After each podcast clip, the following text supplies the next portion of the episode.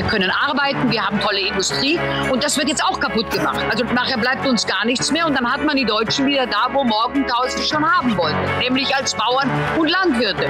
Können wir auch. Aber dann ist der Wohlstand weg, aber mit dem Wohlstand, der dann weg ist, ist auch dieser ganze Genderwahn weg. Also alles hat was Gutes.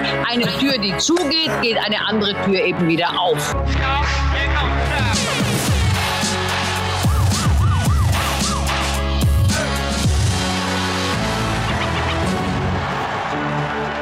Herzlich willkommen bei Achtung Reiche, die furchterregendsten Worte, die es in der deutschen Politik überhaupt geben kann, lauten Guten Tag. Ich komme von der Grünen Partei und ich möchte ihr Leben besser machen. Besonders gefährlich ist dieser Mann, Robert Habeck. Robert Habeck, der sagt, die sind nicht pleite, die haben nur aufgehört zu arbeiten. Robert Habeck ist der Mann, der die Planwirtschaft zurück nach Deutschland bringen will und anfangen möchte er mit ihrer Heizung. Genau, Sie haben richtig gehört, mit ihrer Heizung und damit sprechen wir, darüber sprechen wir mit einer Frau, die sich mit Heizen nun wahrlich auskennt. Denn sie hat ein Schloss. Was für ein Albtraum in diesen Zeiten. Gloria von Ton und Taxis, schön, dass Sie wieder da sind. Vielen Dank für die Einladung. Ich freue mich. Äh, lassen Sie uns einmal ganz kurz über äh, das Thema Heizen in Ihrem persönlichen Bereich äh, sprechen. Das ist ja vermutlich, wenn man ein Haus mit so vielen Zimmern hat, wie, wie viele Zimmer sind es bei Ihnen? Ja, das sind sehr viele Zimmer. Früher hieß es 500 Zimmer, das ist natürlich übertrieben. Aber es ist ein sehr, sehr großes Schloss. Es war ja immerhin der Reichstag zu Regensburg, der dort getagt hat. Also insofern brauchte man ja im 18. Jahrhundert auch Platz in Regensburg, um die ganzen Gesandtschaften zu empfangen und um kaiserliches Re Leben in Regensburg ähm, zu vollbringen und für den, den, Kaiser zu repräsentieren. Insofern sind wir natürlich jetzt mit diesem großen Schloss geschlagen, aber man muss es lieb haben, weil sonst äh, funktioniert das nicht. Also man kann ein Haus, um das man sich kümmern muss, was man erhalten muss, muss man wie ein Baby behandeln. Aber, äh, hungriges Heiz, Baby. Aber Heizkosten, ein sehr hungriges Baby. Besonders wenn man sich anschaut, wie die Grüne Partei die Heizkosten hochtreibt durch ihre Energiepolitik. Äh, das muss sich doch für Sie auch dramatisch ausgewirkt haben in den letzten Monaten, oder? Es ist ganz schrecklich und bei uns ist es ja vor allen Dingen so, dass wir sehr viele Besucher haben und deswegen können wir gar nicht ganz runterschalten, weil die Leute, die das Schloss besuchen, können ja nicht durch ein eiskaltes Haus laufen. Und dann kommen natürlich auch noch die Möbel, die würden auch kaputt gehen und natürlich die Wasserleitungen. Also ein Minimum muss man immer laufen haben. Dann haben wir ja auch unsere Büros dort und wir haben alle runtergeschaltet. Also ich bin ja auch eine in der Wolle gefärbte äh, ähm, echte Grüne in dem Sinne, dass mir die Umwelt am Herzen liegt und deswegen natürlich, wir sind im ganzen Schloss auf 19 Grad. Ja, da müssen Sie schon teilweise mit dem Anorak durch die Gegend laufen. Also das ist, äh, deswegen bin ich auch sehr froh, dass ich jetzt ein bisschen in Afrika sein kann, dass mir die kälteste Periode an mir vorbeigeht. Aber meine armen Mitarbeiter, die frieren natürlich. Jetzt haben die Grünen eine neue Idee zum Thema Heizen entwickelt. Äh, vorneweg marschiert wie immer unser begnadeter Wirtschaftsminister Robert Habeck. Und zwar hat er sich überlegt, dass schon ab 2024, also ab nächstem Jahr in Deutschland nur noch Heizungen eingebaut werden dürfen, die zu 60 Prozent oder mehr mit erneuerbaren Energien heizen. Das heißt vor allem Wärmepumpen. Und wozu das führt, äh, das hat uns ein sehr, sehr, sehr kluger Experte, Herr Dr. Peters, einmal erklärt. Und das wollen wir uns einmal ganz kurz anschauen. Also diese, diese Ideen von Habeck, die werden dazu führen, dass wir uns an temporäre Stromausfälle gewöhnen müssen. Das heißt, ich habe eine Wärmepumpe, ich habe ein Elektroauto, der Wind weht gerade nicht und es ist nicht genügend Energie im Netz. Äh, das heißt, genau in solchen Situationen wird dann künftig Punktuell werden die großen Verbraucher abgeschaltet und das kann dann eben heißen, dass man dann acht Stunden lang keinen Heizstrom hat und es immer kühler wird und dass man vielleicht nur für 50 Kilometer äh, sein, sein Elektroauto aufladen darf. Und das ist eine Entwicklung, die, die, glaube ich, den meisten Leuten noch gar nicht bewusst sind. Also Smart Meter, das klingt so intelligent, aber eigentlich ist es ein Zwangsmittel, um in einer Strommangelwirtschaft den Strom so zu verteilen, dass das Stromnetz nicht zusammenbricht. Stromrationierung regelmäßig, das äh, hätten wir uns auch nicht träumen lassen, oder? Naja, also man hatte sich das, man hätte das ja schon kommen sehen können, weil die Grünen waren ja immer sehr offen mit ihren Zielen. Und jetzt sind sie an der Macht und jetzt wollen sie natürlich diese Ziele auch umsetzen. Äh, das sind ganz knallharte Ideologen. Natürlich wissen wir, dass das zu einer großen Katastrophe führt in Deutschland. Aber man muss natürlich sagen, diese neue, die Generation jetzt nach mir und die Jüngeren, die haben natürlich nicht mehr die Eltern, die vor der Knappheit, die nach dem Krieg geherrscht hat, gewarnt hat. Die haben auch den Kommunismus nicht mehr erlebt. Unsere Eltern, meine Eltern haben den Kommunismus erlebt. Das haben wir also als Kinder wirklich eingeimpft bekommen. Wir kriegen hier einen modernen Kommunismus. Wir kriegen einen knallharten Sozialismus. Wir sind, wir sitzen wieder einer großen Ideologie auf. Wir hatten ja schon mal Ideologien in Deutschland, sowohl im braunen Deutschland als auch im roten Deutschland. Das hat zu einer Katastrophe geführt. Das wird diesmal auch wieder zu einer Katastrophe führen. Aber wer nicht hören will, jetzt müssen wir halt alle fühlen. Aber wir haben ja die Grünen gehätschelt. Sie sind ja salonfähig geworden. Es war doch klar, die waren von Anfang an, hat jeder vernünftige Mensch gesagt, das ist eine Melonenpartei. Außen grün, innen rot. Äh, diese Melonenpartei hat sich auch ähm, um, um diese neue Stromplanwirtschaft äh, zu begleiten, aber auch umsetzen und durchführen zu können, etwas Neues einfallen lassen, das heißt Smart Meter. Das hat der Dr. Peters eben auch genannt. Ein Smart Meter äh, klingt erstmal schön. Das ist ein intelligenter Strommesser. Der misst ganz intelligent zu Hause, haben Sie den Fernseher an, haben Sie die Waschmaschine an, haben Sie vielleicht auch ein bisschen zu viel an und darüber sagt der deutsche Wirtschaftsminister Herr Habeck ganz offiziell, der ist da, um den Stromverbrauch intelligent und digital zu messen, aber eben auch zu steuern. Und die Bundesregierung sagt ganz offiziell, das wird dazu führen, dass man dann eben nur noch waschen kann und waschen darf, wenn der Wind weht und wenn zu wenig Strom da ist, kann tatsächlich eine Regierungs-, eine nachgelagerte Regierungsbehörde, die Bundesnetzagentur, direkt bei jemandem sagen, Moment, Moment, Moment, der will doch jetzt nicht ernsthaft bei Dunkelflaute seine Wäsche waschen und stellt die Waschmaschine ab. Äh, äh, was fällt Ihnen ein, wenn Sie von solchen, das ist, das ist ja direkt aus, aus einer, also man wäre vor, vor ein paar Jahren wäre man als Verschwörungstheoretiker in eine Zwangsjacke gesteckt worden für solche, für, für solche Szenarien, oder? Absolut. Also das ist ja die Ideologie der mechanistischen, techno, technischen das ist die mechanistische technische Ideologie, die glaubt, alles kontrollieren zu können und alles machen zu können. Und natürlich haben wir mit der Digitalisierung, der fortschreitenden Digitalisierung auch die Kontrolle in die Häuser verlagert. Deswegen habe ich ja immer vor Elektroautos gewarnt, weil ich gesagt habe, wenn du beim Elektroautos mal abhauen willst, mal einfach wegfahren willst und die Stadtbehörde will das nicht, dann stellen die den Strom ab und dann kann man mit dem Auto nicht mehr wegfahren. Das heißt also, diese ganzen Elektroautos sind natürlich eine ideale Kontrolle, weil dann die Behörden entscheiden können, wann die Leute fahren dürfen und wann nicht. Und genau das Gleiche haben wir jetzt hier auch ins Haus verlagert. Die Behörden entscheiden, wann wir heizen dürfen und wann nicht. Und so werden wir schrittchenweise immer mehr an mehr Kontrolle. Und deswegen ist es deswegen so schrecklich, weil der Kommunismus, den wir ja aus der DDR und auch aus Russland von früher kannten, der kommt mir wie Kindergarten dagegen vor, weil die ja diese, Kontro diese Durchgriffsmöglichkeiten gar nicht hatten. Wir haben ja jetzt dadurch, dass wir alle Smart-Handys haben und unsere Häuser digitalisiert sind, können die ja wirklich wie Big Brother is watching you, dann äh, in unsere Häuser eingreifen und unsere Kühlschränke abstellen. Es gibt ja schon den smarten Kühlschrank, der praktisch nachbestellt, wenn er merkt, dass da zu wenig Salat oder Butter ist. Das alles, Digitalisierung ist zwar schön, aber es macht uns abhängig und es macht uns vor allen Dingen kontrollierbar. Und es wird immer mehr Staat, immer mehr Staat und weniger Freiheit. Das ist die Konsequenz, wenn wir nicht bald die Notbremse ziehen. Das Problem mit dem smarten Kühlschrank wird sein, wenn die Grünen so weitermachen, gibt es bald gar nichts mehr, was der smarte Kühlschrank nachbestellen kann. Äh, das, was Sie beschreiben, hat aber ja erstaunlich viel Unterstützung. Es hat auch sehr, sehr viel Gegenwind zum Glück, aber es gibt ja ganze städtische Milieus, die sagen, ja, wunderbar, Planwirtschaft, wunderbar, noch mehr Verbote. Woher kommt das? Jetzt, man macht es sich halt bequem und man denkt sich, die Leute, die an der Macht sind, die werden schon besser wissen wie wir und wir fügen uns dem und dann wird das alles besser.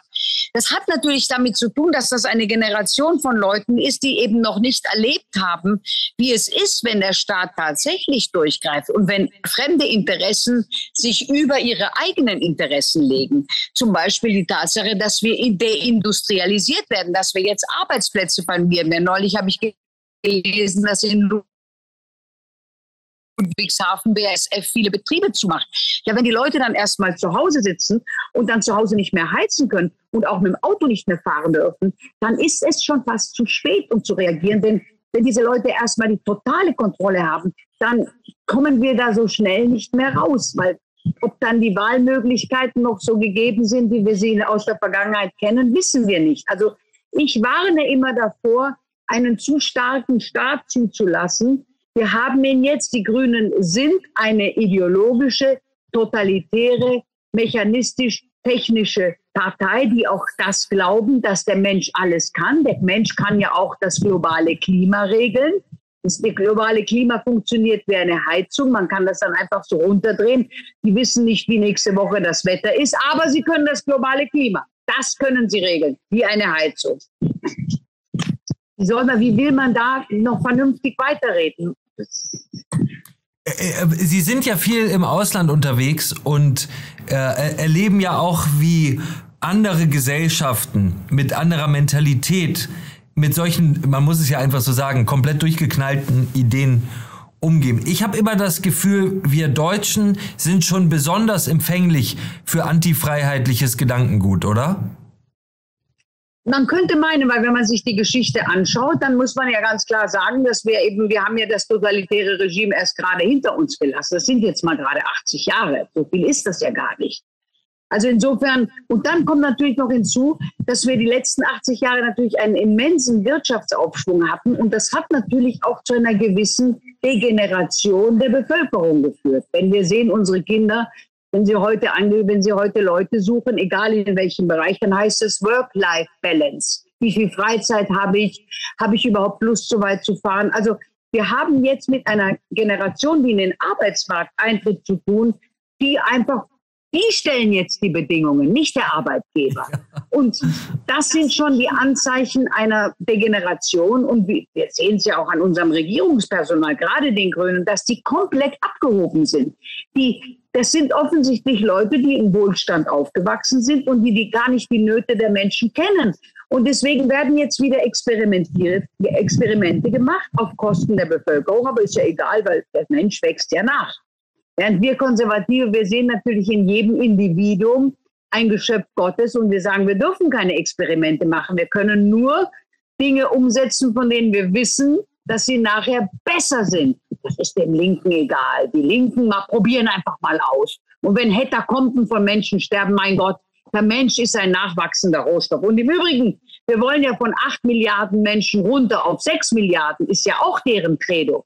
Also wenn die Leute jetzt im Krieg sterben oder durch Krankheiten sterben, umso besser, weil wir sind sowieso zu viele Leute. was wollen Sie denen sagen? Ja, das ist eine Frage, die auch mir manchmal schwerfällt zu beantworten.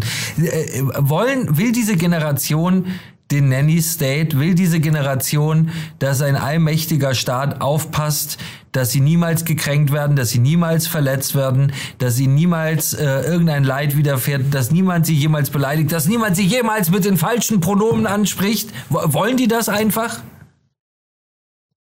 ich könnte mir vorstellen, wie gesagt, so das muss man sich auch leisten können.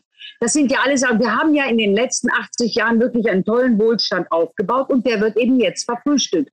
Jetzt geht die Generation dran, die verschleudert mit beiden Händen, schmeißen sie das Geld aus dem Fenster raus, was viele Generationen durch mühsame Arbeit nach dem Krieg aufgebaut haben. Und wenn kein Geld mehr da ist, dann ist auch für diese Spirenzien kein Platz mit Pronomen und wie ich angesprochen werden will, weil die Leute erstmal dafür sorgen müssen, dass es zu Hause warm ist und das Essen auf den Tisch kommt, dann hat man für solche Spirenzien keine, keine Zeit mehr. Aber es ist halt schade, dass die Gesellschaft erstmal diesen Weg gehen muss, offensichtlich, weil wir laufen ja gerade in unser eigenes Verderben. Die Deindustrialisierung Deutschlands ist ja politisch gewollt.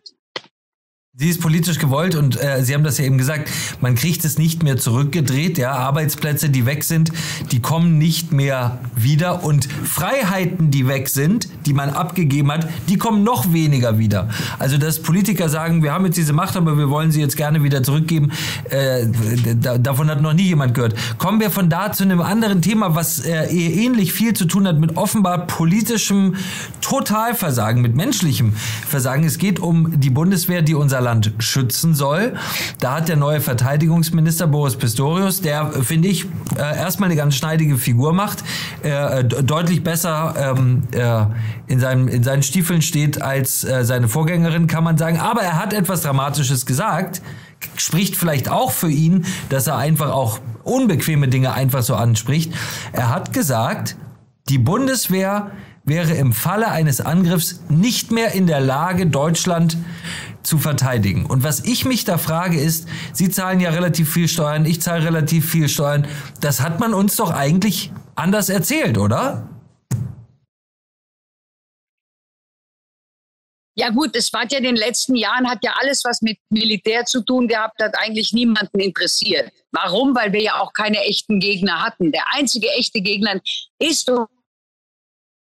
bleibt der Terrorismus, das heißt die, die äh, punktuelle Kriegsführung, wie nennt man das, diese, äh, die, die ich, mir fällt jetzt der, der Fachausdruck nicht ein, aber sag mal, ein großer gegen der Russe kommt jetzt nicht. Oder wir haben natürlich, da hat der Pistorius recht, wir können uns tatsächlich nicht verteidigen, denn Sie haben ja gesehen, die, ähm, die, ähm, die, äh, die, die Pipeline wurde gesprengt und wir können nichts dagegen machen. Das heißt also, eine Pipeline, die wir bezahlt haben, die müssen das ausschalten. Kann ich sagen.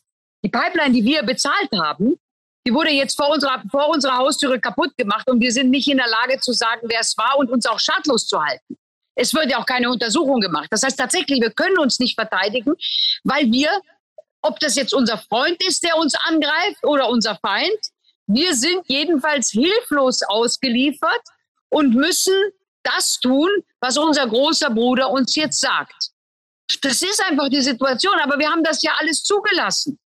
Ähm, Sie sind doch Kriegsreporter. Wie heißt denn dieses, wenn man äh, diese Kriegsführung, die, die, die an verschiedenen Stellen.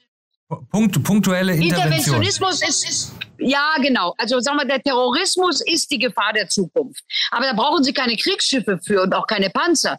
Deswegen war ja grundsätzlich schon die Idee richtig, dass man gesagt hat, man, man baut mehr ähm, Computerintelligenz auf, um einfach dem Terrorismus entgegenzutreten. Weil der Russe greift uns mit Sicherheit nicht an. Glauben Sie, nicht, glauben, glauben Sie nicht, dass äh, äh, nach dem, was wir jetzt in der Ukraine erleben, auch das wieder ein Szenario sein könnte? Naja, also der Russe hat so viele Probleme selber in diesem riesen, es sind ja elf Zeitzonen. Bis der, der hat ja selber in seinem eigenen, sagt er übrigens Henry Kissinger, das habe ich von ihm gehört. Auch die Chinesen haben in ihrem eigenen Land so viel zu tun. Es sind so riesige Reiche. Die haben gar keine Zeit mehr und auch gar nicht die Kapazitäten, äh, weiter in den Westen vorzudringen. Das mit der Ukraine ist, weil sie wollten halt nicht, dass die Ukraine in die NATO tritt. Und die NATO wollte unbedingt die Ukraine haben, weil sie dann den Russen auf dem Pelz sitzen können. Vor allen Dingen ist die Ukraine ja sehr wertvoll, die besten Böden der Welt, darf man nicht vergessen. Aber wir Deutschen wir haben, wir haben, wir können arbeiten, wir haben tolle Industrie und das wird jetzt auch kaputt gemacht. Also nachher bleibt uns gar nichts mehr und dann hat man die Deutschen wieder da, wo Morgenthau schon haben wollte, nämlich als Bauern und Landwirte. Können wir auch. Aber dann ist der Wohlstand weg. Aber mit dem Wohlstand, der dann weg ist, ist auch dieser ganze Genderwahn weg. Also alles hat was Gutes. Eine Tür, die zugeht, geht eine andere Tür eben wieder auf. Noch einmal ganz kurz zu dem Thema äh, nicht verteidigungsbereit. Es gibt ja etwas, und das ist ja eigentlich der ganze Deal, den es in unseren freiheitlichen Gesellschaften gibt, das ist die sogenannte Daseinsvorsorge.